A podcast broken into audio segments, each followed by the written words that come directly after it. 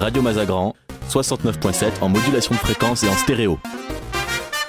Et sur radiomazagran.fr. Radio Mazagran, la radio sans slogan. Bonsoir à toutes et à tous, c'est parti pour euh, cette troisième émission de Radio Mazagran sur la quatrième édition du festival Mazagran événement. Troisième édition, puisque la deuxième année, nous avions été saisis par la pluie. Cette année, nous croisons les doigts. On devrait réussir à faire toute l'émission sans la pluie, sans trop de problèmes. On espère que tout va bien se passer, puis que d'ailleurs tout le week-end se passera euh, très très bien. Mon micro est très très bas, je vais choper une scoliose pendant cette émission, mais ce n'est pas grave du tout. L'émission est complètement enregistrée, vous pourrez la retrouver en ligne dès que le site internet refonctionnera. Inutile cependant d'essayer de capter sur 69.7 FM, vous êtes bien conscient que c'est une fréquence qui n'existe pas en vrai. Euh, en revanche, tout le week-end, vous pourrez trouver euh, dans la caravane radio FMR, on aime bien les jeux de mots sur le festival, euh, un véritable émetteur radio qui vous permettra de construire et de programmer et d'émettre sur les vraies ondes FM, les véritables ondes FM, votre propre petite émission de radio, interview, entretien, petit morceau de musique improvisé, tout ce que vous voulez. Cette caravane vous attendra donc pendant tout le long du festival au rang des programmations un petit peu sympathiques. On a le tournoi de Mulky qui est en train de commencer dès maintenant euh, sur la place euh, au pied du mur orange. Des gens qui vont bien sûr pouvoir suivre l'émission pendant qu'ils joueront. Euh, le Mulky n'étant pas un jeu fondamentalement qui prend le cerveau. Mais s'ils ne veulent pas écouter, évidemment, libre à eux. Je vois Marion qui me jette un regard noir de là-bas. Bonjour Marion, qui est l'organisatrice du tournoi et qui évidemment veillera à ce qu'il n'y ait pas de triche par là-bas. Puisque oui, on peut tricher au Mulky. Dans les programmes très très très intéressants, euh, ce soir donc euh, danse et bal folk et puis ensuite un beau concert avec le petit orchestre en kit. Nous sommes en live en direct et en moto pour euh, la musicologie de fond. donc ce soir musical et danse dans la bonne humeur et demain toute l'après-midi les jeux de bois géants qui vous attendront donc sur le terrain de jeu, les sœurs ici qui reviendront demain après-midi et toute une série d'ateliers bricolos un atelier écolo-bricolo pour de la création en matière recyclée. La brigade de construction collective qui viendra euh, travailler aussi sur le bricolage anti-gaspillage, euh, parce qu'il y en a marre du suremballage et tout ça, mais quand il y en a, autant le réutiliser. Euh, tout au programme tout le long du festival aussi des cafés rencontres vers l'autonomie politique, notamment le samedi, expression populaire et parole libre le dimanche, et une dernière édition sur une autre thématique que malheureusement je n'arrive pas à retrouver le temps que je gagne malgré tout en faisant cette phrase. Beaucoup d'autres choses intéressantes. Demain, donc une scène découverte de 18h à 20h30, musique, poésie et slam, avec des musiciens et des poètes euh, du quartier qui viendront euh, s'exercer sur euh, la scène du festival pour votre plus grand plaisir, nous espérons. Demain soir en musique, cours suprême à 21h, ça va dépoter sévère. Il faut vraiment être là, ça peut être vraiment chouette, très dansant. Et les Flying Beat Series qui clôtureront ensuite la soirée, toujours dans la bonne humeur. Et la fête. Le dimanche 19 juillet, beaucoup de choses, notamment le marché Les Petites Mains du Maza de toute la journée, de 11h à 18h. Euh, retrouver pas mal de choses différentes, des créatrices et créateurs, des artisans, des artisanes. Je ne sais pas si ça se dit, mais c'est pas grave. En revanche, personne qui vendra des tisanes. Par contre, euh, des belles maisons d'édition, de la bande dessinée, des céramiques, de la peinture, des bijoux, enfin tout ça, toutes ces choses formidables. L'après-midi, les ateliers Ciboulot, après les ateliers écolo. Vous noterez hein, le travail sur le vocabulaire. Euh, Anciela qui sera là, Alternativa également, Ni Hao Lyon pour une découverte de la calligraphie chinoise et Patatra Mag, le mag jeunesse euh, qui est né à la guillotière avec euh, nos grands amis de la Coquille d'Ours, l'association qui porte ce magazine gratuit. Et tout au long du festival, évidemment, tout plein de spectacles, de concerts, de représentations, de théâtre, de marionnettes, de musique, etc. Le programme, si vous ne le connaissez pas encore, est disponible évidemment à l'accueil et une petite mention quand même spéciale pour le dimanche de 15h à 18h. Soyez là et surveillez vos arrières parce qu'on aura droit à un petit lâcher de clown. À quoi ça ressemble? Eh bien, rendez-vous dimanche à 18h. Et dimanche soir pour partager un bon moment de repas partagé avec la disco soupe et des brochettes de fruits fabriquées par les enfants du quartier. Ça fait un peu hippie, mais vous allez voir, c'est vraiment super chouette. Tout de suite, c'est Radio Mazagran qui commence avec euh, en guest star euh, mademoiselle Ployesti qui va nous faire une petite cérémonie euh, d'ouverture du festival dont elle a le secret et par la suite une émission en direct avec plusieurs invités. Nous recevons ce soir Euh, Julien Laël, Lionel Perrin, Audrey et Franz. Euh, donc les deux premiers, j'ai dit leur nom de famille et pas les autres, mais ce n'est pas grave. Ce sont que des gens très sympathiques et nous questionnons la question de la gentrification à la guillotière. Qu'est-ce que ça veut dire? Qu'est-ce que c'est? Euh, Est-ce qu'il faut en avoir peur? Est-ce qu'on ne peut pas faire en sorte que ça n'arrive pas et qu'on vive tous ensemble? Puisque je vous rappelle que la thématique de ce festival est Faisons place commune. C'est la quatrième édition du Maza Grand Événement. Un grand merci à tous les partenaires du festival, notamment tous les bénévoles qui donnent de leur temps depuis l'année dernière pour monter ce festival. Tous les bénévoles qui sont là pendant le festival. Et euh, évidemment, les partenaires du quartier, l'épicerie de côté de la rue qui nous fournit tout un tas de choses, Artis et euh, le Aransen et euh, la boulangerie du Prado qui nous permettent d'avoir des espaces à disposition, tout comme Locomotive qui nous sert de base arrière depuis la toute première édition et quand même la mairie de Lyon et la mairie du 7e arrondissement qui nous soutiennent aussi financièrement et puis qui nous permettent d'avoir ces magnifiques chaises et de fermer la rue Jangot, ce qui n'est pas un luxe, même si les motos continuent de passer. Voilà, une petite pause musicale avec Ryan Little, un morceau qui s'appelle Conscious, c'est un peu hip-hop et c'est une musique libre que vous pouvez retrouver en ligne. Et juste après, on se retrouve avec Madame Ployesti.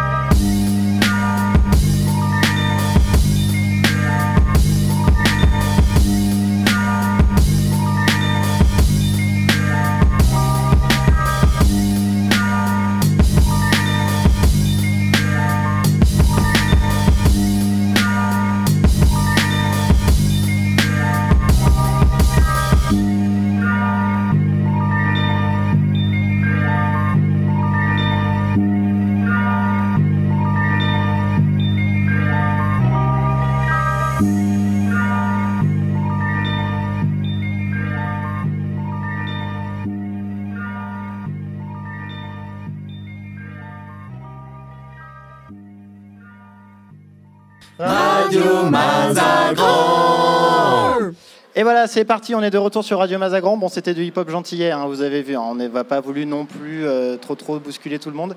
Mais quand même, hein, il y avait un petit air de, vous verrez, on vous réserve des surprises aussi euh, par la suite dans les échanges un peu musicaux. Donc euh, nous avons le plaisir, l'immense honneur, le privilège de recevoir mademoiselle Zubrowska Ployesti ce soir.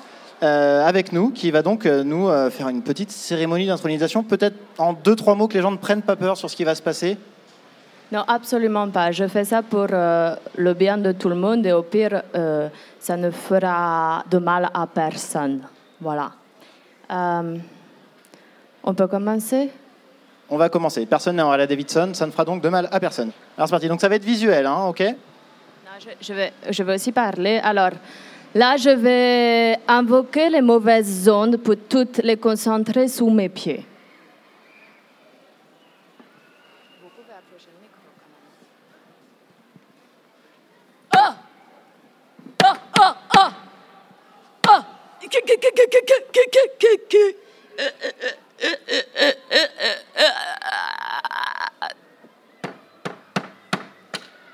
OK.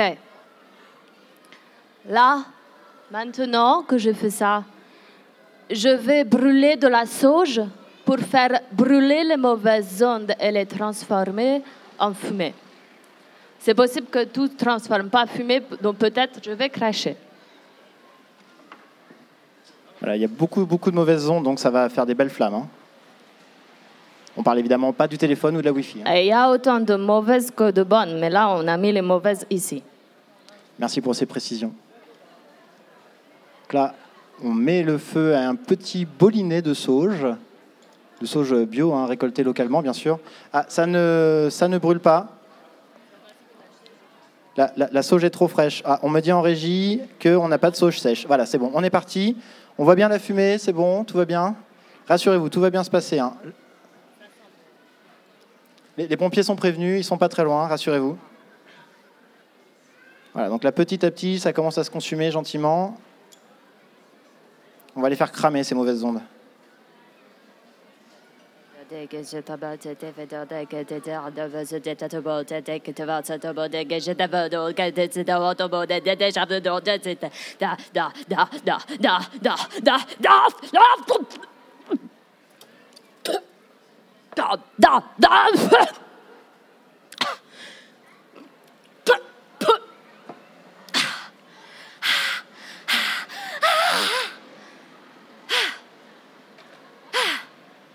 Ok, ok, je crois que là c'est bon.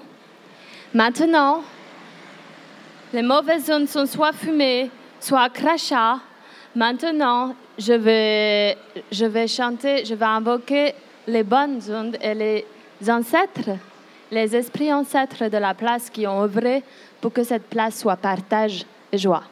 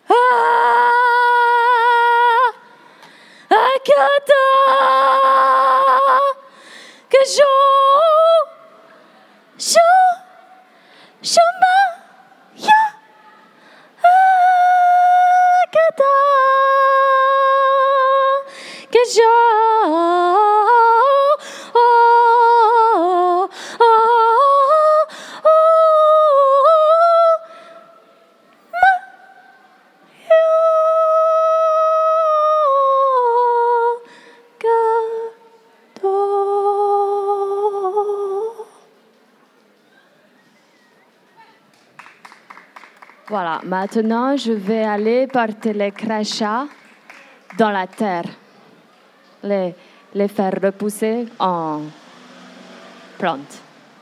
Merci. Merci beaucoup, mademoiselle Ployesti, Zubrowska, que vous pourrez euh, évidemment retrouver tout au long du festival pour de la euh, taromancie de haute efficacité, de haute voltige.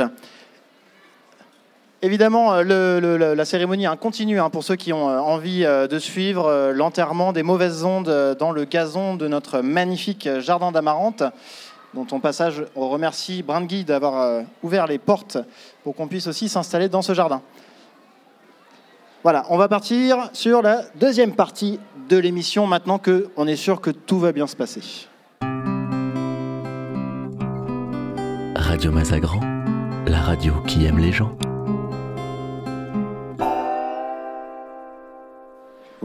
Remercie hein, toujours euh, du fond du cœur Pierre pour l'enregistrement de ce jingle. C'est pour toi. Euh, donc euh, nous retrouvons maintenant Florent.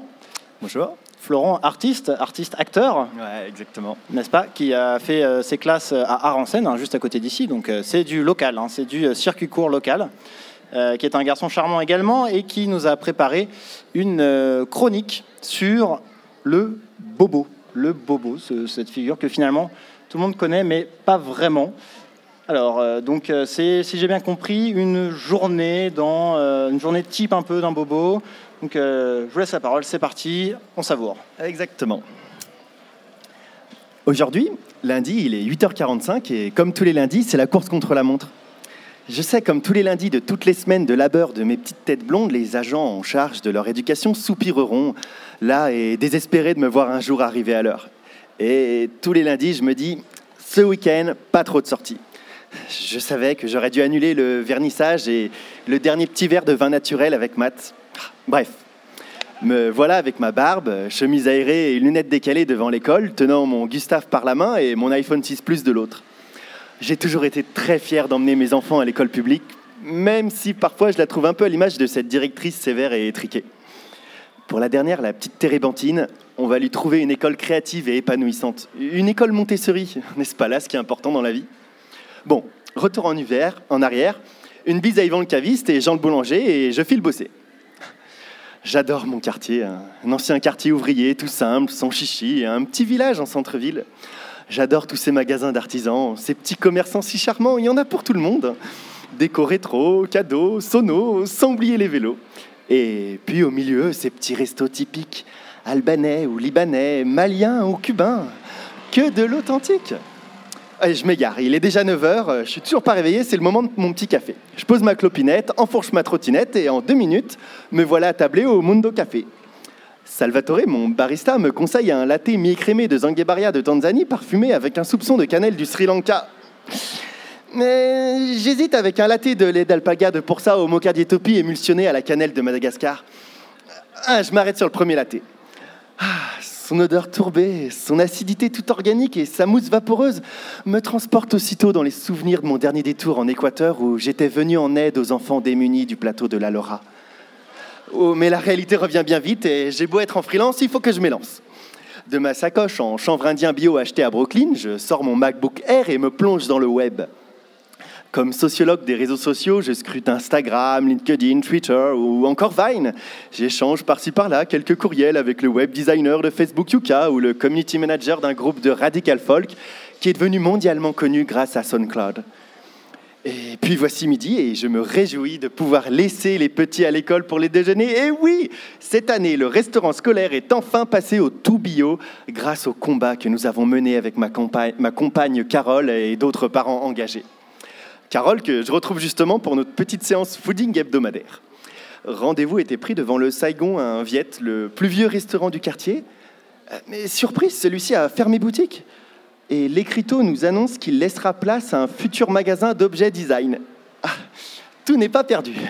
Bon, ben, c'est parti pour le plan B. Carole monte sur son vélo électrique et je la suis, euh, direction le salade bar le plus proche. Je discuste ma salade mesclin, roquette, cerfeuil chicorée, Trévis, Carole, épinard pourpi au radis noir râpé au calais rouge de Russie avec sa sauce à l'huile de noix du Périgord, tout en écoutant Carole me parler de ses projets professionnels au sein de son association de développement du film social et indépendant. Tiens, d'a- d'ailleurs, on pourrait peut-être se faire un ciné-brunch dimanche euh, autour du nouveau Anneke, et puis pourquoi pas aller euh, chiner à la brocante ensuite? Carole me rappelle qu'elle a quand même vraiment mal dormi la semaine dernière à cause du bruit sur notre place voisine et qu'elle compte bien contacter la mairie à ce propos. Mais je me souviens que sur Airbnb, j'ai trouvé une maison d'artiste à louer aux abords de Barcelone et je crois qu'on mériterait bien d'aller s'y reposer tous les deux un de ces week-ends. Bon, en attendant, un petit bisou à Carole et je file chez nous pour une petite sieste bien méritée. Ah, Quel bonheur de profiter de notre loft désert en plein après-midi un ancien atelier de tisseur plein de charme racheté une bouchée de pain euh, il y a quelques années et qui doit bien valoir une fortune aujourd'hui. Faut dire qu'on a bien su faire les choses. Avec ce grand rez-de-chaussée en béton ciré où cuisine et salon ne forment qu'une seule pièce, surplombée d'une mezza où se trouvent nos chambres et bureaux. Je sors un album de musique cubaine de la salle de la caisse à vin où sont rang- rangés nos vinyles et je m'allonge sur le canapé trouvé dans le grenier de la belle famille et retapé par un ami cellier. Face à la baie vitrée qui donne sur notre jardin où poussent quelques plantes aromatiques à côté de notre compost abandonné, j'apprécie la musique en contemplant la photo faite pendant notre trek en Mongolie. Cet instant de sérénité est troublé par un aft qui me pique la joue droite.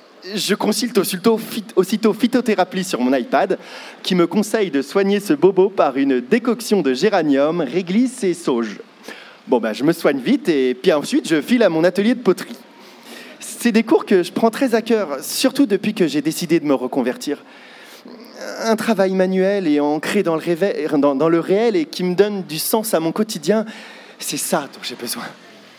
Ah, oula, déjà 16h30 Bon, ben, un petit retour rapide à la maison et au moment où les enfants arrivent, je leur prépare deux petites tartines de pâte à tartiner sans huile de palme avant de les accompagner à la manuf.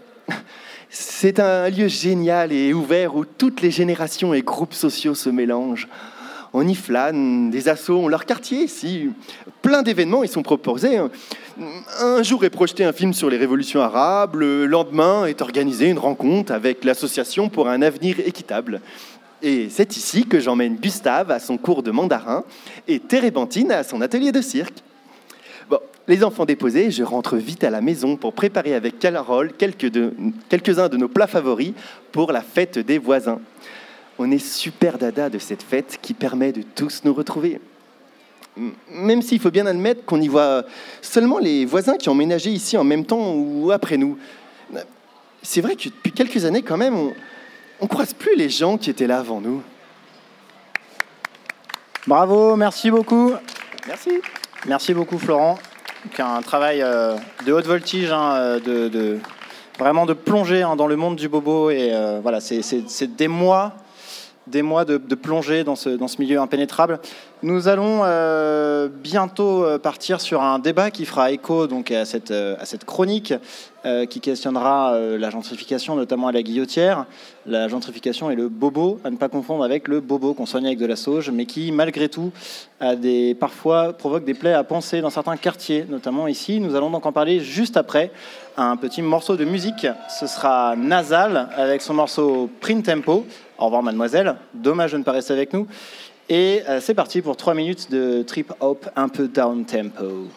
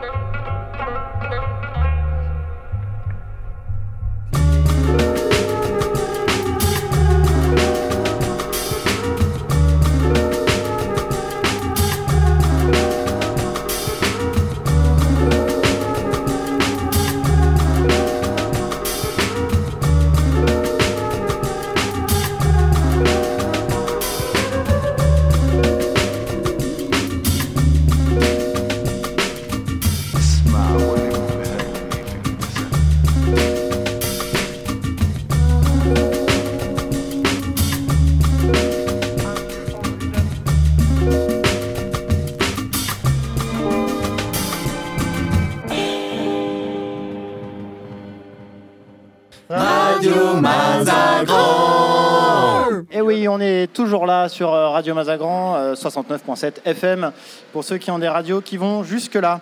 Euh, pour notre première partie de table ronde, nous accueillons donc euh, Julien de la métropole de Lyon, qui était notamment en charge euh, du projet, et euh, Lionel Guillotin est crieur public de la Guillotière, pour ceux qui euh, le connaissent, qui a fait des criers donc tous les jeudis euh, ces dernières semaines, et qui en ce moment euh, profite hein, de vacances, euh, comme, euh, comme tout le monde, puis la chaleur aidant.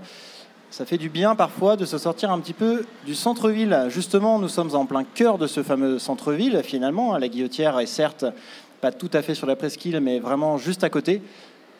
Et le problème, c'est que forcément, ça attire des convoitises, notamment immobilières. C'est de ça que nous allons parler aujourd'hui, la question de la gentrification. Nous avons fait le tour de la place et de ses alentours ces dernières semaines pour interroger quelques personnes au sujet justement de, euh, ces fameux euh, bobos. Font-ils peur Sont-ils dramatiques Nous ne visons euh, particulièrement personne, puisque la gentrification, ce n'est pas que les bobos. C'est ce que nous allons voir dans ce petit micro-trottoir. On disait hier soir, par exemple, euh, je regardais les gens euh, sur la terrasse du court-circuit dans la je ne reconnais plus du tout. Du coup, on se demande si c'est pas nous, euh, avec l'atelier. Est-ce qu'on est juste là depuis euh, un petit bout de temps et les personnes qu'on connaissait avant, c'est plus du tout la même foule. Donc, on a l'impression qu'il y a beaucoup plus de jeunes, beaucoup plus, de hipsters, une génération de gens qu'on voyait pas du tout il y a deux ans. Rien qu'à trois mois, il y avait beaucoup plus euh, des SDF du quartier qui traînaient ici. Bah, la, rénovation, je trouve ça intéressant. Bon, après, on peut remettre en question tout ce qui s'est passé à côté, le, fait qu'on ait euh, délogé des, euh, des Roumains ou quoi, qui, avaient bah, un logement euh, un tant soit peu décent, ce qui est quand même pas, pas chose évidente pour eux, je pense. Non, ce que j'apprécie déjà, c'est que c'est une place qui vit. On sent qu'il y a vraiment un truc euh, qui s'y passe. euh, y a, tout le temps, tu passes, il y a des gens qui sont posés et tout. Après, j'ai eu un peu l'impression que suite à la rénovation, avec certaines descentes de, policiers notamment, on cherchait un peu à, à rendre le truc policé, propre et compagnie. Et je trouve ça un peu, un peu dommage. J'aimais bien cette ambiance euh, juste bah, la, période de transition, je dirais. Ambiance un peu berlinoise, j'ai trouvé, où euh, les gens s'approprient l'espace avec les tables en bois, le, barbecue qui avait été construit, qui n'a pas duré très longtemps malheureusement. Mais euh, ça, j'ai trouvé c'était cool et j'ai trouvé dommage que la mairie, enfin les pouvoirs publics, pour faire simple, cassent un peu tout ça, quoi. Enfin, soit pas, enfin, plutôt que d'accompagner la chose, soit plutôt en di- à dire non. euh, Est-ce que c'est vraiment des gens qui viennent ici euh, euh, parce que qu'ils aiment parce qu'ils aiment l'ambiance du quartier ou parce que c'est parce que ça fait cool entre parenthèses d'être ici? Maintenant qu'elle est toute belle, toute, euh, toute finie, il ben, faut plus respecter les lois. Euh, donc voilà, des micro-trottoirs qui ont été réalisés autour de la place qui euh, montrent qu'effectivement cette nouvelle place Mazagran pose des questions effectivement dans le, les publics euh, nouveaux ou anciens qu'elle révèle. Euh, C'est un peu toute la question. Donc euh, on a avec nous euh, Julien pour en parler et Lionel. Peut-être Julien, si tu veux te, te présenter en quelques secondes avant d'entamer le, le débat. Donc Julien, le Julien, le méchant aménageur de la place Mazagran, euh, qui parlera librement et non pas au nom de la métropole de Lyon. Merci, euh, mais pas méchant, pas méchant, hein, c'est pas ça la question. Et Lionel, si tu veux te présenter en quelques secondes. Euh, moi, je suis euh, membre d'un collectif qui s'appelle les Guillotins. Et je sais pas si je suis méchant ou gentil, je vous laisse juge. Euh, J'espère que vous me trouverez méchant à la fin. Et par ailleurs, crieur public, effectivement en vacances, euh, pas loin de cette place, mais en vacances quand même. Voilà, c'est tout. Parfait, merci beaucoup. Euh, du coup, on l'a entendu hein, dans ce, dans ce micro-trottoir, la question euh, du- processus qui a euh, donné naissance à cette place, on l'a abordé déjà dans la, toute première émission de, Radio Mazagran. L'idée, c'était de savoir un petit peu donc, ces, nouvelles populations, qu'est-ce qui... Est-ce que déjà on a des, on a, on a des, choses un peu tangibles, par exemple, enfin Julien sur, sur cet aspect-là, sur comment ça a été abordé, puisque la question de la gentrification, en tout cas du risque de gentrification par le réaménagement d'une place euh, comme, euh, comme celle-là en plein cœur euh, d'un quartier populaire, avait été posée. Donc est-ce qu'il y a déjà des choses qui ont été un peu anticipées voilà, Comment ça s'est mené? Alors oui, effectivement, pour préparer l'émission, du coup, j'ai regardé un petit peu les chiffres pour voir ce que ça donnait.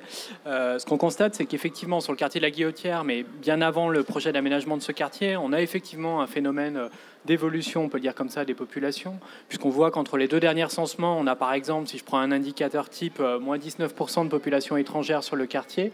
Et ça, je dirais, c'est avant même les interventions de la puissance publique, de la grande puissance publique.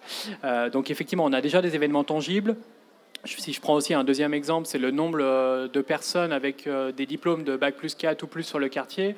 On a là aussi une évolution, je crois que c'est plus 34% entre les deux derniers censements. Donc c'est des éléments assez euh, précis qui nous permettent de dire qu'effectivement on a des évolutions de population qui tendent à dire qu'on a effectivement peut-être un phénomène de gentrification pour peu qu'effectivement on puisse le qualifier comme ça. Euh, je dirais que ce n'est pas l'élément, d'après moi en tout cas, qui a conduit la grande puissance publique à intervenir sur le quartier, puisque de toute façon, euh, au-delà de ces tendances démographiques, on avait bien prévu de toute façon de réaliser des aménagements sur l'ensemble du secteur, notamment pour améliorer la qualité de vie, des habitants qui étaient déjà présents euh, au-delà de ces chiffres statistiques. Euh, pour euh, réagir à ces, à ces, questions-là, ces chiffres qui sont finalement assez impressionnants, qu'on n'avait pas forcément. sans, parler de, sans parler de chiffres, de chiffres pardon, pour des éléments tangibles sur la gentrification de la guillotière, la guillotière existe-t-elle?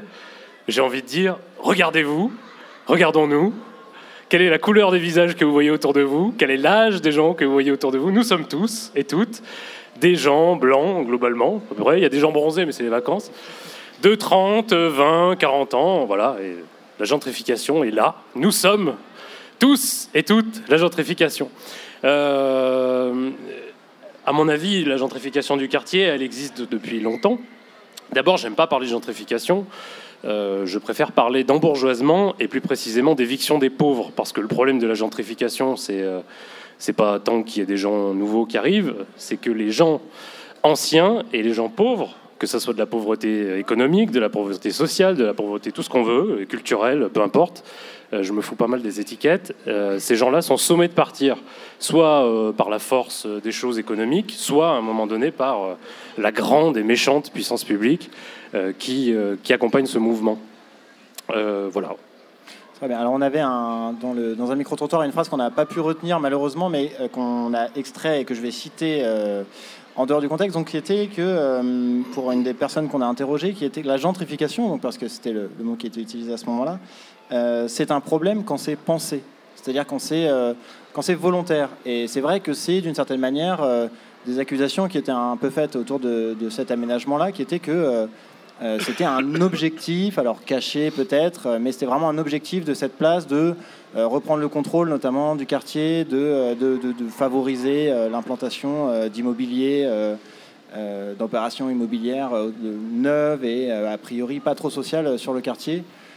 voilà, est-ce que ça vous fait réagir ce genre de propos?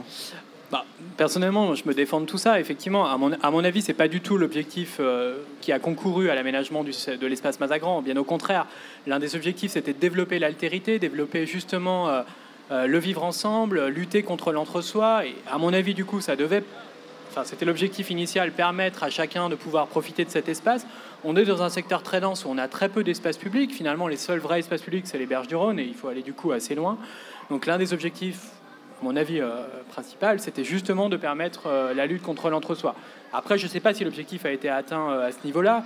Après, si effectivement on peut accuser ce projet d'aménagement d'avoir concouru quelque part à augmenter les valeurs immobilières autour et du coup à accélérer ce phénomène de gentrification, là aussi, enfin, à mon avis, c'est pas totalement vrai, puisqu'on a aussi des phénomènes correcteurs. Euh, voilà, à 10 mètres à ma droite, alors à la radio, on ne le voit pas, mais on va construire un immeuble de logement social euh, à l'angle des rues Montesquieu, Sébastien Griff. Donc on a aussi des actions euh, de développement social qui doivent permettre de lutter contre ça. Et je dirais que la manière aussi de concevoir l'aménagement avec toutes les parties prenantes, y compris dans la gestion future de l'espace, où on, confie des espaces à des, associations de jardiniers, doit, d'après moi, permettre de lutter contre cet objectif d'embourgeoisement.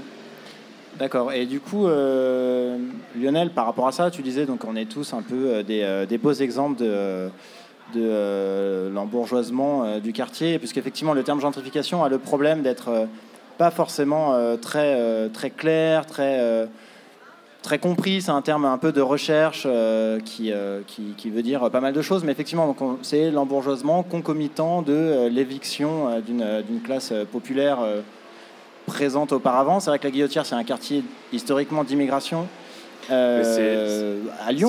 C'est pas, pas concomitant. C'est, enfin, l'éviction des pauvres, elle est nécessaire. Euh, Enfin, il faut faire la place pour, pour les riches. Et quand, euh, quand Julien disait, on n'a pas aménagé cette place pour, euh, pour gentrifier, je suis d'accord avec lui. C'est déjà fait. Enfin, euh, vous savez, je, je fais de l'émission radio participative. Combien, mesdames et messieurs, parmi vous, qui a la réponse Combien il y a de logements sociaux dans le micro-quartier là?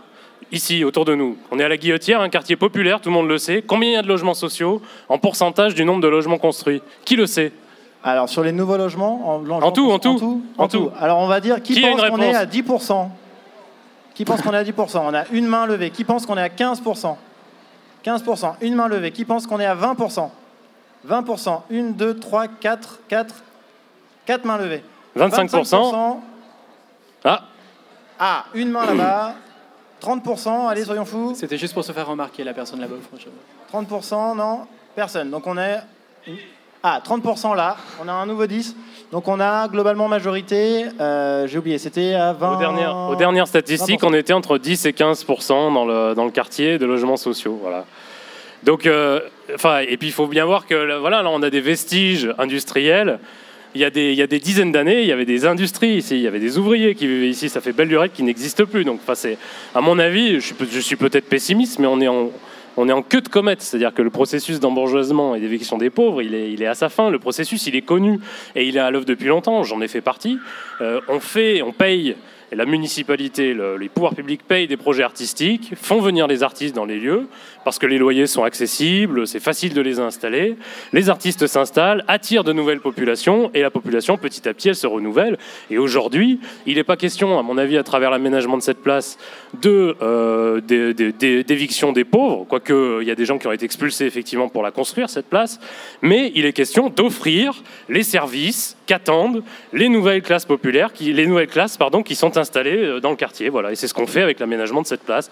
On fait des jeux pour enfants, on crée des jardins, des jardins partagés, on aménage pour la population qui désormais habite ce quartier, c'est-à-dire la population euh, bourgeoise, pour prendre un terme euh, comme un autre. Euh, je t'arrête Lionel, je pense que les aires de jeu profitent aussi aux personnes à faible revenu qui étaient déjà dans le quartier et profitent aussi aux sans-abri qui y trouvent hébergement la nuit dans les petites cabanes qu'on a aménagées.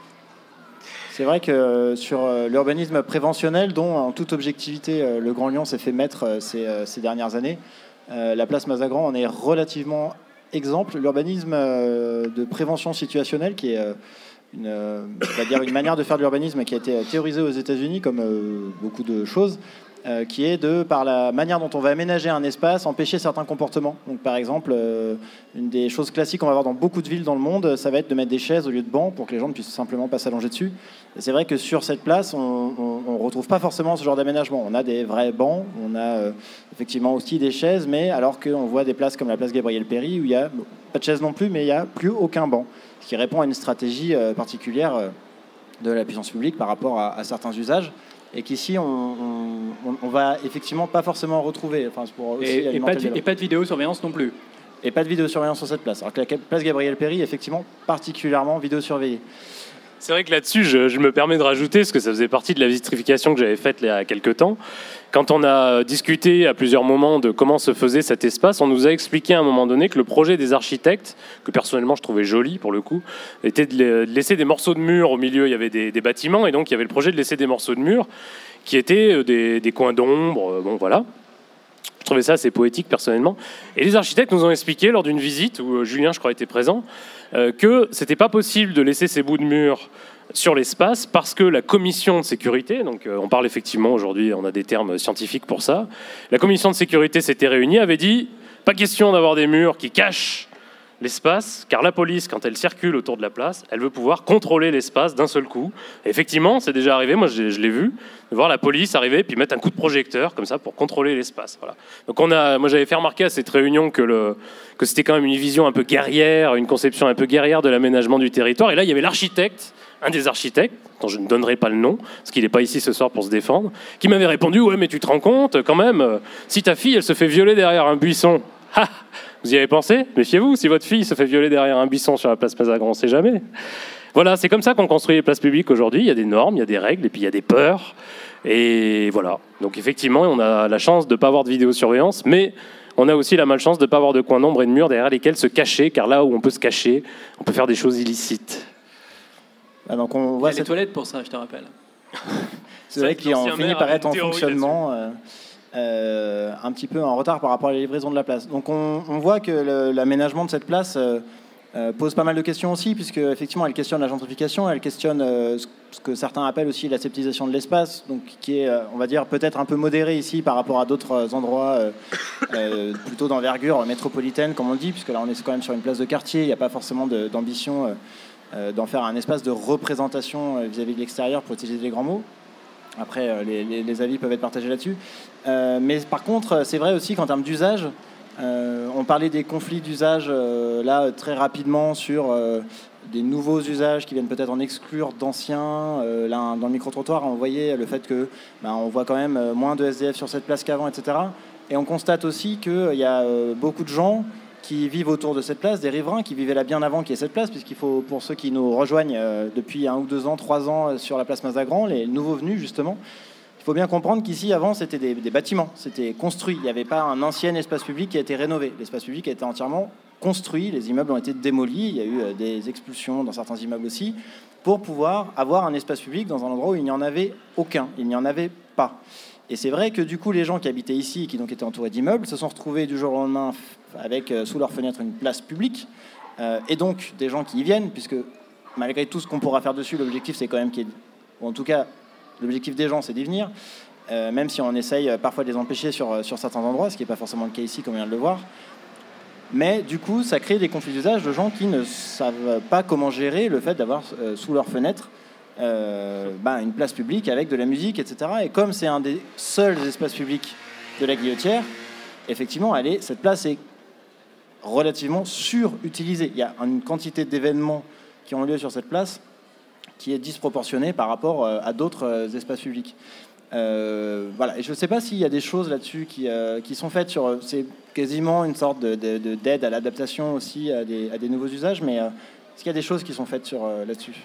Après, je pense qu'il serait intéressant de regarder si effectivement ces nouveaux usages posent plus problème aux nouveaux habitants, dont on pourrait imaginer qu'ils sont effectivement euh, eux-mêmes euh, liés au phénomène de gentrification, ou est-ce qu'ils posent euh, essentiellement des problèmes aux habitants qui sont là depuis toujours? Voilà, quand on habite un secteur comme le Maguillotière, tu l'as dit tout à l'heure en introduction, on est quand même à quelques pas de la presqu'île, on habite dans le centre de la deuxième agglomération française, on peut supposer qu'effectivement, on va avoir des espaces publics en bas de chez soi, enfin on n'est pas en pleine campagne. Donc qui dit espace public, enfin, quand j'entends des personnes qui disent surtout pas de bancs, de chaises, de tables en bas de chez moi, je veux dire, on n'est pas à la campagne. Quand on habite à la Guillotière, on est effectivement au cœur de la ville. Et du coup, être au cœur de la ville, ça veut dire être au cœur d'une forme d'intensité urbaine qui nécessite aussi qu'il y ait effectivement l'altérité que j'évoquais, les conflits d'usage que j'évoquais. Mais tout ça me fait, d'après moi, partie euh, d'un phénomène assez culturel euh, dans la culture urbaine française, qui est effectivement la culture de l'espace public, où se développent un certain nombre de pratiques, des pratiques licites, des pratiques illicites, mais qui ont toujours eu lieu et en aucun cas, et j'espère que cet aménagement ne donne pas cette impression, les travaux qu'on a réalisés euh, ont justement pour but de limiter ces usages. Et j'ai l'impression que le nombre de personnes, comme tu disais, qui participent aux événements sur cette place témoigne plutôt de l'inverse, puisqu'effectivement, on a un nombre de pratiques sociales, quelles qu'elles soient, qui sont quand même très nombreuses.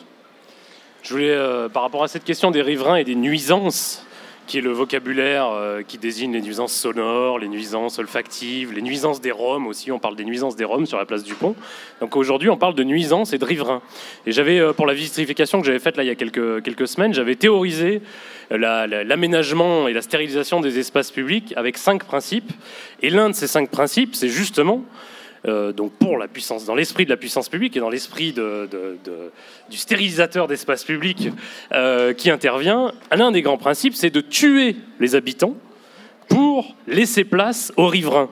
Tuer les habitants, ça veut dire d'empêcher et de faire prendre l'habitude aux gens de ne pas habiter le lieu, c'est-à-dire de ne pas le construire, de ne pas y participer, de ne pas y faire des choses concrètement, et de construire peu à peu ce lieu, mais au contraire, de répondre à sa demande de services, de jeux, de sa demande de jardin, de sa demande de terrasse, de bar, et de lui fournir ces éléments pour qu'il puisse les consommer. Alors évidemment, plus on consomme, plus on consomme, et moins on participe, moins on s'est engagé, et plus on se plaint des nuisances. Euh, moi, j'habite euh, à côté euh, d'un restaurant chinois, j'y participe pas, des fois je pourrais dire, ah, ça sent le chinois. Mais quand je construis le barbecue de la place Mazagran, Mazagrange, s'ils habitent à côté de la place Mazagrange, je vais jamais dire ah ça pue le barbecue parce que c'est moi qui l'ai construit. Donc il est très très important dans l'aménagement des espaces aujourd'hui de tuer les habitants pour construire des riverains parce que le riverain se plaint, le riverain constitue la majorité silencieuse qui euh, en a marre du bruit, en a marre des odeurs, etc., etc. Et ça, ça permet de faire des choses intéressantes ensuite. Voilà. En l'occurrence, effectivement, le nombre de riverains autour de la place qui se plaignent reste relativement mesuré. On a euh, peut-être euh, cette chance ou pas, même si on arrive euh, à certains niveaux de violence parfois. Et c'est vrai que la- du coup, la puissance publique, qu'elle construise ça ou pas, se retrouve parfois pris entre deux feux. On va faire une petite pause euh, musicale avec euh, les Sazo. Tibate Jigui, désolé si je prononce mal, euh, qui est un morceau encore de musique libre qui va nous accompagner pendant trois minutes avant la deuxième partie de la table ronde. Merci à nos invités qui restent avec nous pour la deuxième partie.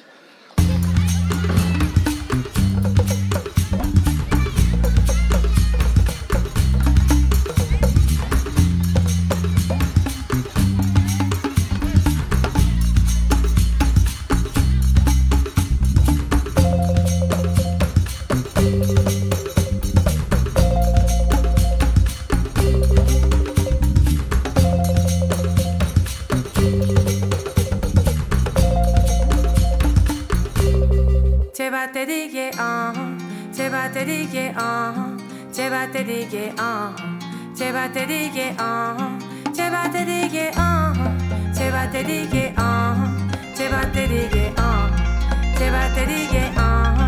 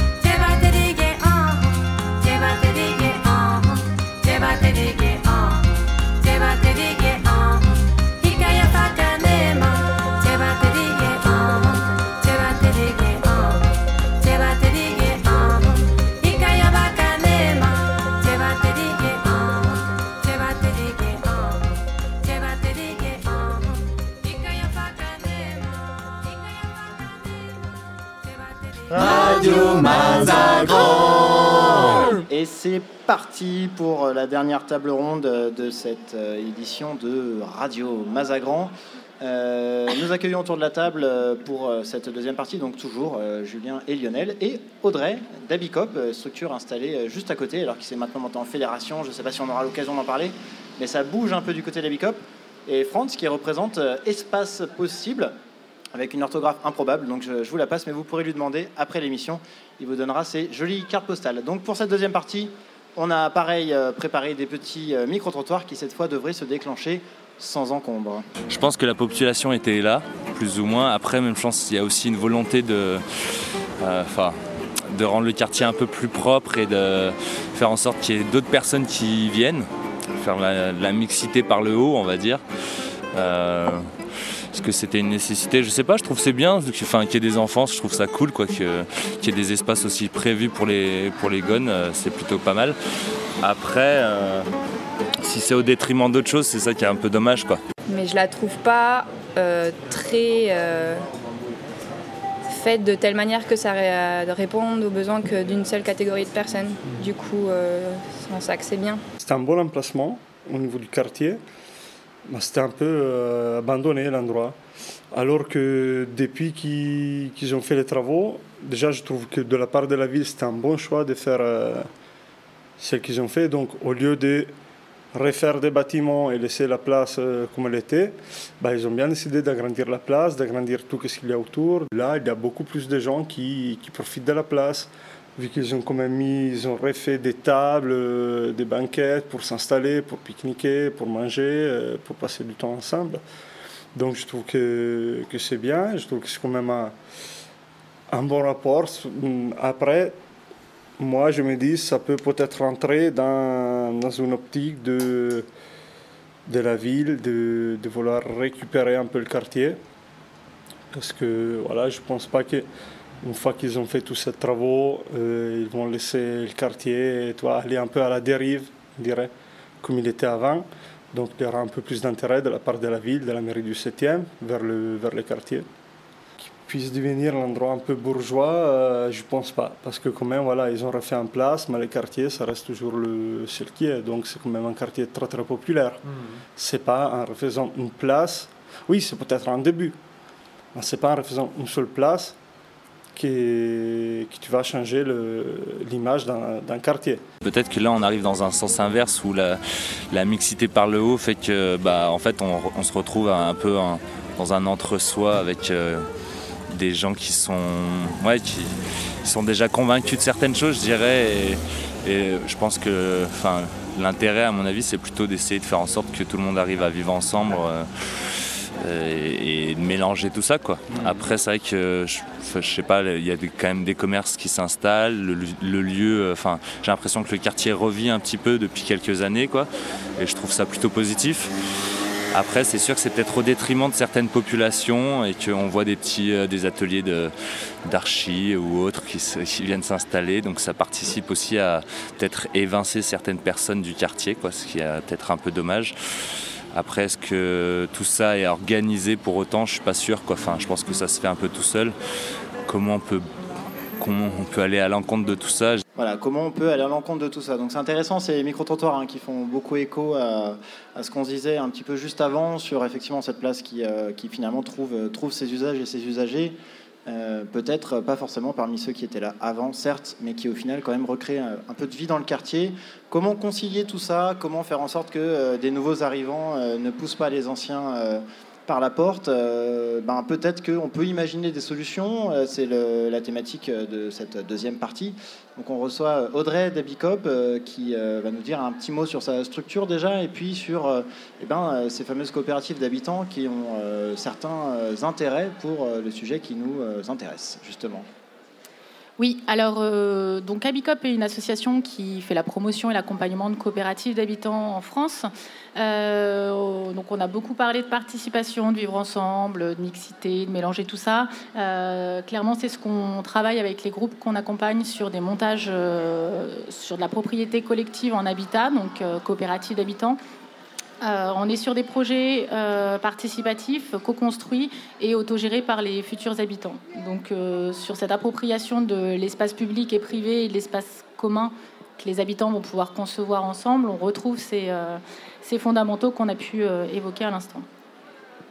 Parfait, merci beaucoup. Donc c'est un des, éléments importants de ça aussi, c'est l'aspect non spéculatif de, ces coopératives, puisque effectivement le problème de la gentrification, c'est euh, les loyers qui augmentent, donc euh, les personnes les plus pauvres ne peuvent plus les payer. Quand on parle de gentrification entre guillemets douce, c'est-à-dire sans expulsion ou autre, euh, ce qui peut parfois arriver aussi, mais là, en parlant de ça. Donc, c'est effectivement l'augmentation des loyers qui va poser souci. Donc, la non-spéculation, qui est le fait de ne pas retirer de l'argent dans le temps d'un investissement immobilier, peut effectivement aller dans ce sens-là. On reviendra éventuellement là-dessus tout à l'heure. Euh, France Espaces Possibles, alors c'est un projet euh, assez euh, intéressant, un petit tour de France à vélo, comme ça se fait beaucoup, mais là sur une thématique quand même bien particulière. Est-ce que tu peux nous en dire plus?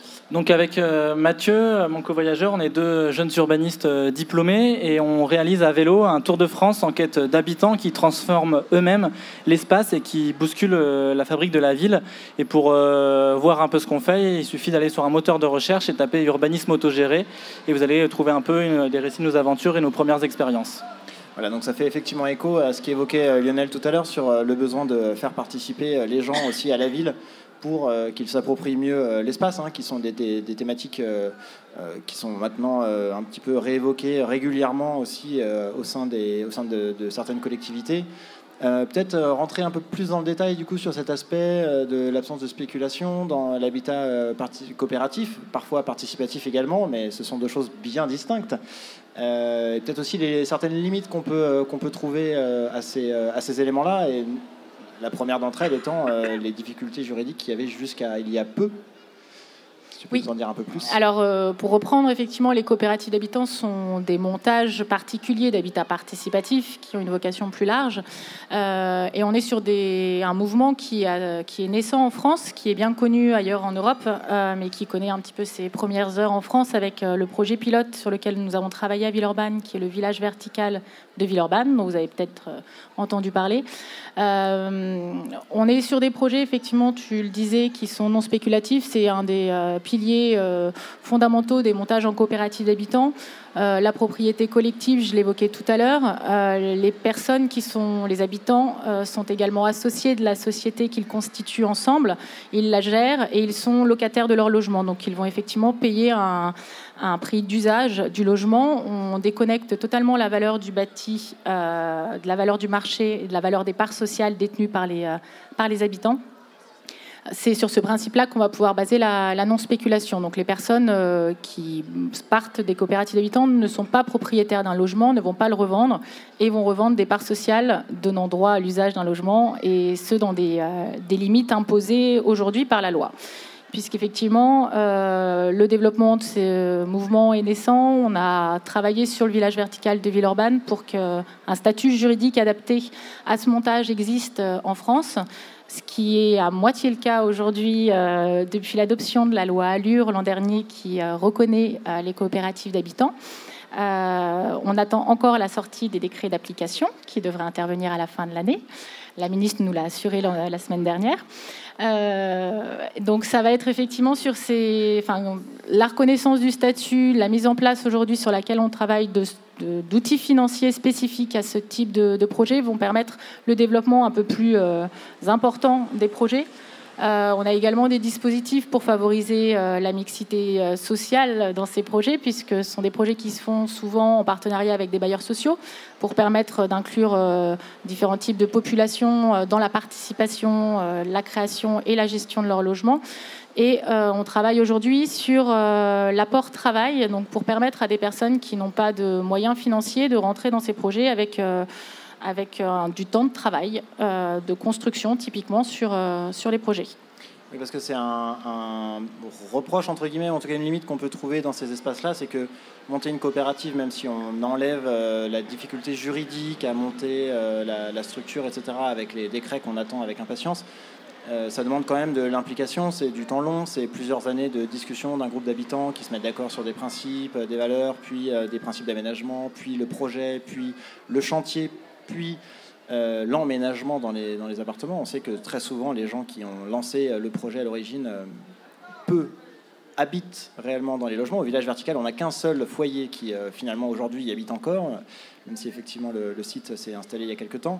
Est-ce que, là-dessus il y a des, pistes qui sont évoquées? Est-ce que c'est des choses qui sont prises en compte justement pour, comme piste de travail? Vous évoquiez du coup des, l'idée de travailler sur euh, un apport travail plutôt qu'un apport financier, qui est déjà peut-être une manière de lever ces barrières-là Oui, alors juste pour reprendre sur le village vertical, effectivement, il y a un ménage qui, euh, qui était à l'origine du projet qui reste encore aujourd'hui dans les murs. Euh, le, village vertical a mis 9 ans à sortir de terre. On est sur le premier projet. Il a fallu enfoncer toutes les portes pour créer euh, un statut, une sécurisation du projet à droit constant, puisqu'on n'avait pas les, les outils juridiques existants. Les projets aujourd'hui mettent entre 5 et 6 ans. Un projet immobilier classique mené par un promoteur ou un bailleur, il met 5 ans. Donc on n'est pas sur des durées de projet qui sont plus longues. Après, c'est effectivement comment on s'assure de la participation des habitants pendant toute cette durée, puisqu'il n'est pas forcément évident de s'impliquer et de s'imaginer euh, dans les lieux six ans après. On n'achète pas un appartement sur plan dans lequel on va vivre euh, six mois ou un an et demi après, effectivement.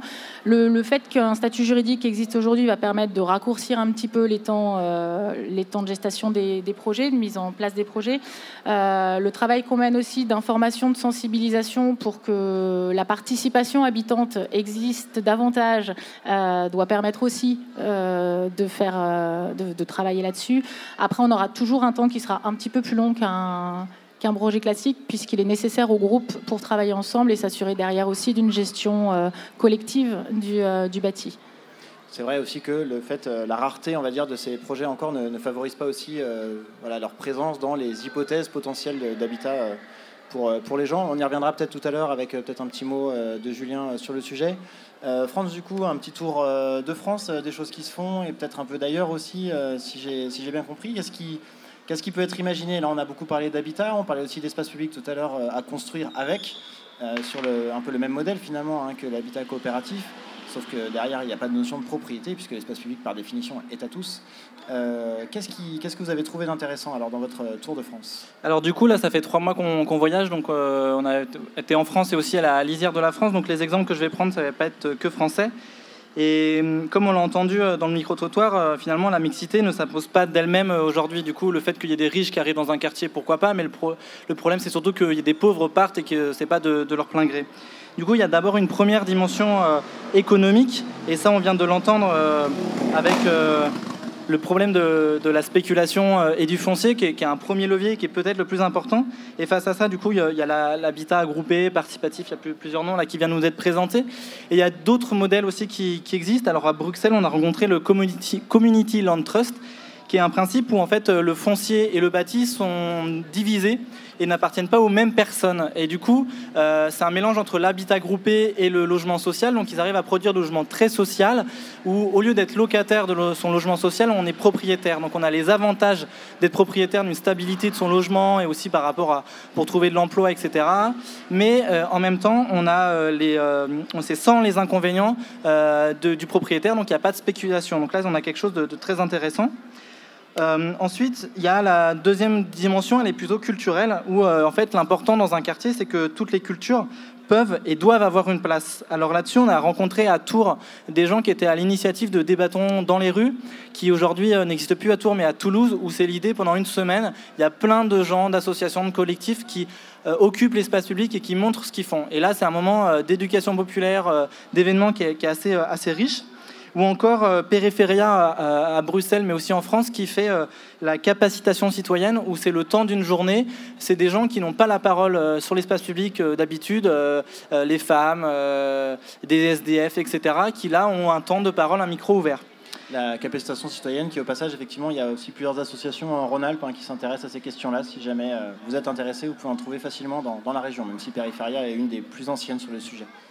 Également, du coup, dans cette, euh, dans cette deuxième dimension culturelle, on arrive aussi sur la troisième, la dimension culturelle, mais aussi la dimension sociale, où là, l'important, c'est de favoriser les associations ou les structures, les collectifs, n'importe que, quel que soit leur statut, qui ont un rôle dans le quartier avec l'indépendance. L'indépendance, c'est très important parce que ça permet aux structures d'avoir une liberté de ton, d'être hors du jeu électoral et aussi de répondre aux besoins réels des habitants.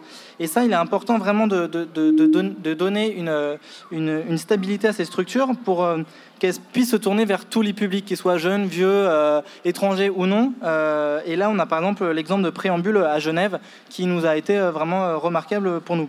Et dans cette dimension euh, sociale, euh, il y a aussi, c'est permettre aux structures de s'ancrer sur le territoire, sur le temps long, qu'elles puissent avoir le temps de, connaître les gens, de se faire connaître et, que les gens euh, aient confiance en, eux pour faire des choses. Et là, euh, on pense au Ça Profite euh, dans le quartier de Fives à Lille ou à Kochenko à, Saint-Denis. Effectivement, et puis on a dans la même lignée hein, des exemples ici avec par exemple Brangui qui gère le jardin L'îlot d'Amarante juste derrière nous, qui à l'origine était une œuvre d'art éphémère d'Emmanuel Louis Grand et qui été repris en charge par euh, donc, euh, l'association Brangui qui gère euh, d'autres jardins et qui en a fait un lieu vivant depuis toutes ces années. Du coup, sur, sur toutes ces solutions là qui, qui commencent à, émerger, il y en a certaines dans lesquelles on, peut retrouver quelques exemples aussi à Lyon, en Rhône-Alpes, etc. Je pensais notamment revenir un peu sur l'esprit des coopératives, puisqu'on a la chance d'avoir la puissance publique autour de, autour de la table. Est-ce que non, c'était une petite pique. Euh, non, mais c'est- vrai que sur ces, projets-là, on voit euh, les coopératives d'habitants notamment, et même euh, le reste, sont des choses qui se montent, qui, en tout cas, qui, ont du mal à se monter sans la puissance publique, notamment en France, où effectivement, on, a quand même de manière générale une puissance publique qui est présente, ce qui a ses avantages et aussi ses inconvénients. Euh, et du coup, peut-être un, petit mot là-dessus sur comment ça peut aussi aider à faciliter. On sait qu'il y a des projets d'habitat coopératif qui ont, qui ont capoté sur euh, le Grand Lyon, euh, d'autres qui sont proches de réussir, beaucoup qui réussissent, heureusement, en tout cas qui sont en passe. On en a d'ailleurs un ou deux projets autour de la guillotière. Voilà, Qu'est- qu'est-ce qui, qu'est-ce qui est fait, qu'est-ce qui pourrait être fait sur, sur ce sujet-là? Alors, peut-être rapidement en 30 secondes. Je pense qu'à Lyon, il y a peut-être une vraie opportunité qu'on ne peut pas retrouver ailleurs. C'est le fait que Lyon a créé il y a, quelques mois maintenant la métropole, donc qui réunit à la fois les compétences du Grand Lyon et de l'ancien euh, Conseil général du Rhône. Ce qui veut dire que sur les problématiques de l'habitat, on a la capacité, et c'est la première fois, d'intervenir à la fois sur la politique de l'offre, donc sur la construction des logements, puisqu'on on délègue les aides à la pierre, donc on aide les bailleurs sociaux, mais aussi sur la politique de la demande, puisqu'on est aussi du coup délégataire des aides à la personne en matière de logement. À mon avis, le logement coopératif, effectivement, aujourd'hui, il y a encore des freins réglementaires et on sait que le pouvoir public au sens large, et notamment euh, le premier, euh, l'État, est plutôt lent, effectivement, à, notamment à promulguer les dernières circulaires qui vont permettre d'être peut-être plus opérationnels.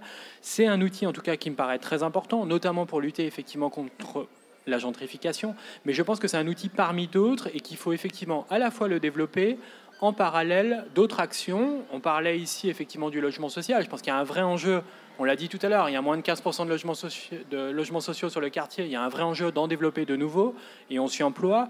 Mais il y a aussi sans doute la nécessité, et ça passe au-delà euh, du phénomène des coopératives, de lutter contre les marchands de sommeil en ayant des vraies actions. Et là, ça relève bien des pouvoirs publics notamment euh, des, mesures coercitives, d'obligation pour ces propriétaires marchands de sommeil de réaliser des travaux, de mettre leurs logements aux normes, de les conventionner et que du coup ces logements soient comptabilisés comme des logements sociaux et qui participent à côté du phénomène des logements coopératifs, qui me semble être un outil quand même très intéressant, mais pour peu qu'on vérifie qu'il ne profite pas notamment au nouveau public, euh, entre guillemets, gentrifié du quartier, euh, sur la politique de l'offre.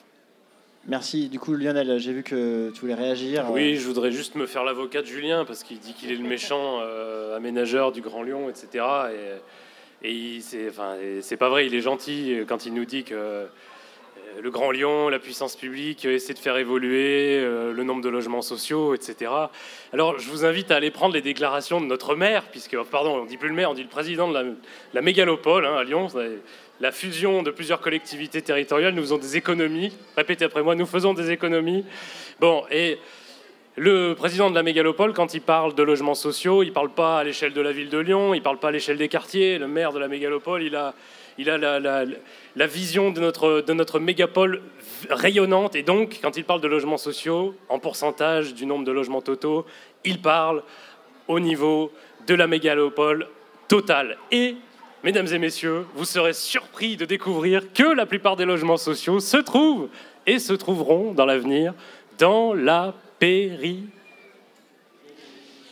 Voilà.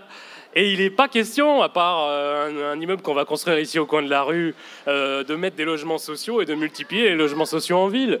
Euh, personne n'en a l'intention, et surtout pas la puissance publique. Donc je voulais juste faire un bémol et peut-être de faire l'oiseau de mauvais augure, mais malheureusement, je pense que c'est la réalité.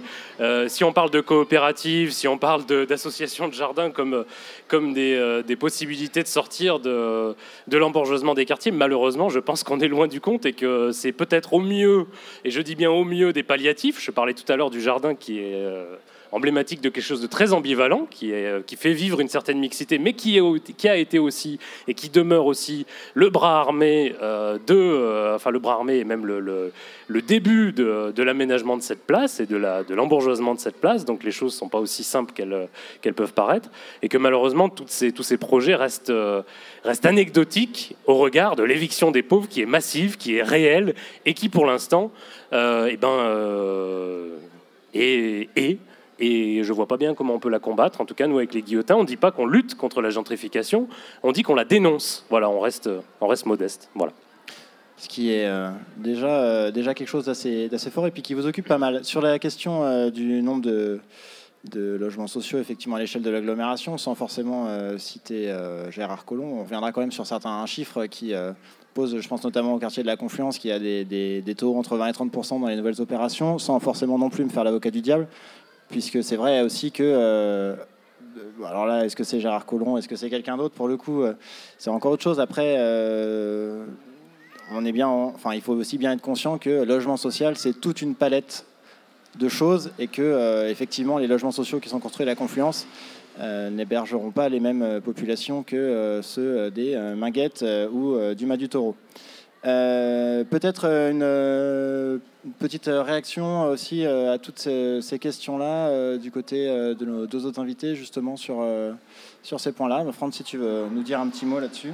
Ben, pour, pour poursuivre sur, l'échange, en fait, nous, dans, nos rencontres qu'on peut faire à travers notre Tour de France à vélo, euh, finalement, on se rend compte que le principal outil de lutte ou de dénonciation de la gentrification ou de l'embourgeoisement, c'est l'action collective. Après, l'action collective, elle prend plein de formes euh, différentes. Le fait de se réunir sur une place et d'en discuter, d'en discuter, c'est déjà une première forme. Le fait de faire une manifestation, c'en est une autre. Mais on parle aussi euh, des occupations, euh, des squats, des rassemblements, etc. Donc, euh, c'est tout un jeu de rapport de force. C'est-à-dire que la métropole lyonnaise, mais qui n'est comme tous les phénomènes de métropole et l'idéologie métropolitaine qu'on a en France et en Europe, elle est là, elle est, néolibérale, elle est capitaliste. Et face à, à ce rouleau compresseur, tous ensemble, on est en capacité, euh, en se mettant euh, ensemble et en s'unissant, de, lutter contre et de changer les rapports de force. Et en fait, finalement, euh, on peut retrouver un peu dans des écrits un peu anciens, dans les années 60, il y avait Henri Lefebvre qui parlait du droit à la ville. Le droit à la ville, c'est le droit de participer, c'est le droit à l'appropriation de, l'action dans l'espace et de remettre en avant la valeur d'usage. Et finalement, face à une ville qui semble être régie par les lois du marché, euh, est-ce que la ville, elle peut pas être euh, pensée, aménagée, appropriée par ceux qui l'habitent plutôt que ceux qui la possèdent financièrement? Et aussi, merci, dans la même ligne, retrouver David Harvey qui a écrit un ouvrage sur euh, le droit à la ville contre le capitalisme qui est euh, effectivement très très intéressant. Euh, merci beaucoup. Je ne sais pas s'il y a un petit mot de la fin, sinon c'est moi qui le ferai. Si euh, voilà, quelqu'un veut s'exprimer en dernier sur là-dessus. Je pense que ce qu'il faut retenir euh, de ce débat, et puis euh, hein, vous me taperez dessus si euh, vous pensez que j'ai raté quelque chose, c'est que euh, euh, la gentrification, elle est là. Effectivement, c'est un phénomène de, longue haleine, de grande ampleur et euh, peut-être d'incontournable, en tout cas dans la situation qu'on a euh, à la guillotière. Euh, la question étant de savoir est-ce qu'elle est aidée, accompagnée, favorisée ou non par euh, certains acteurs, voire par certains habitants aussi, parce que euh, voilà, hein, les, opinions des habitants sont aussi plurielles. Et surtout, la deuxième question, c'est de savoir si lutter contre la gentrification, c'est faire en sorte que ben, nous tous, autant que nous sommes, nous ne soyons pas là et que les populations qui avaient avant puissent rester ici seules, ou si on essaye de trouver des manières qui peut-être n'existent pas encore, de faire en sorte qu'on puisse euh, vivre euh, tous ensemble, qui existent, qu'il n'y a pas de toute façon de solution miracle, euh, mais voilà, d'inventer des, nouvelles, euh, des nouvelles manières de faire. Et là, effectivement, l'action collective est de toute façon euh, les seules manières de, faire les choses et d'agir euh, à son échelle. Euh, voilà, mais ça passe par des associations qui effectivement sont souvent euh, représentées par des profils de euh, jeunes euh, blancs euh, euh, avec bac plus 4 et 5 qui peut-être correspond au profil du gentrifieur. Voilà, donc c'est finalement un serpent qui se mord la queue, mais nous ne voulons pas rester sur, euh, sur cette note euh, de dépression. Euh, je pense qu'il est... Ouais, bien sûr. Parce que le- les mots qui parlent du feu sont toujours euh, bah, flamboyants et encourageants. Je voulais simplement dire la même chose que ce que tu viens de dire, mais de façon plus locale, en disant que peut-être, qui sait, Il y aura à nouveau un barbecue qui sera construit sur cette place, parce qu'il y avait quelqu'un tout à l'heure qui en parlait et qui disait que c'était dommage qu'il avait été détruit rapidement. Alors je vous invite, puisque vous nous écoutez et qu'on parle d'action collective, euh, eh ben, à participer à sa future construction, à pas seulement venir y faire cuire une merguez de temps en temps le samedi soir, mais à vous battre pour qu'il reste, pour qu'il demeure, en dépit des passages de la police, euh, des interventions des pelleteuses du Grand Lyon, des nuisances invoquées par les riverains fatigués de la fumée qui s'échappe, et qu'on continue de faire vivre le feu de la vie collective sur les places publiques. Voilà. Merci pour ce beau mot de la fin. Et aussi, on espère que euh, la puissance publique, puisque c'est bien son rôle, euh, continuera de rajouter les espaces publics à la guillotière qui en manquent cruellement. Euh, merci beaucoup à tous nos invités d'avoir euh, été là avec nous euh, pendant ce débat et pour questionner ce sujet qui, de toute façon, n'a pas forcément de réponse. Mais l'important, c'est de l'avoir en tête, d'en être conscient et de continuer à se poser des questions. C'est bien là la clé. Euh, on espère que ce festival sera un petit peu l'occasion de ça aussi, voilà, de faire place commune, de se rencontrer les uns les autres, peut-être de sortir de la place, d'aller chercher des gens ailleurs et de les ramener ici aussi. Euh, merci à tous. J'en profite pour euh, vous rappeler une petite chose un petit peu plus sympathique et ludique dans l'esprit de travailler, de vivre tous ensemble. La zone temporaire de gratuité qui est située en plein milieu de la place et qui vous propose une petite roue à défi euh, que je vous invite à aller découvrir, qui est fort sympathique. C'est pour euh, tous les âges, pour le coup, et euh, pour tout le monde, pour faire des trucs un petit peu sympathiques. Merci à nos partenaires, merci aux Zèbres et la Mouette qui a assuré la régisson, merci à Rami et Mag, les super bénévoles de Radio Mazagrande cette année, merci à Florent pour sa superbe chronique, merci à Julien, Lionel, Audrey et Franz pour leurs interventions, merci à moi-même pour cette magnifique animation. Non, je plaisante. Euh, voilà, on vous dit peut-être euh, rendez-vous à l'année prochaine, euh, peut-être pas. En tout cas, on espère que vous allez passer un très très bon week-end sur le Mazagrand événement. Radio Mazagran, 69.7 en modulation de fréquence et en stéréo.